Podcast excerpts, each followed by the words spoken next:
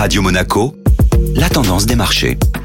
Radio Monaco, la tendance des marchés avec Société Générale Private Banking. Bonjour Delphine Michalet. Bonjour Benjamin. Les indices boursiers ont poursuivi leur progression hier, dopés par de nouveaux bons chiffres de l'inflation américaine. Le ralentissement de la hausse des prix à la production aux États-Unis, de 8,5% sur un an en septembre à 8% en octobre, conforte l'espoir des opérateurs de marché de voir la Banque centrale américaine lever le pied dans leur processus de durcissement monétaire. L'apaisement des tensions sino-américaines soutient également la tendance. Le regain d'optimisme se confirme donc pour les indices boursiers. Le CAC 40 a ainsi progressé de 0,50% hier et se hisse désormais au-dessus des 6640 points, un plus haut depuis le mois d'avril. Sur ces bonnes nouvelles, les poids lourds de la tech reprennent des couleurs avec un indice américain Nasdaq en hausse de plus de 2,50% à la clôture européenne. Le titre Téléperformance reprend avec l'appui des analystes. Après avoir dévissé de plus de 30% jeudi dernier, le titre Téléperformance a terminé de nouveau en tête de l'indice parisien. L'action a grimpé de plus de 10% hier, soutenue par la recommandation positive d'un broker. Pour rappel,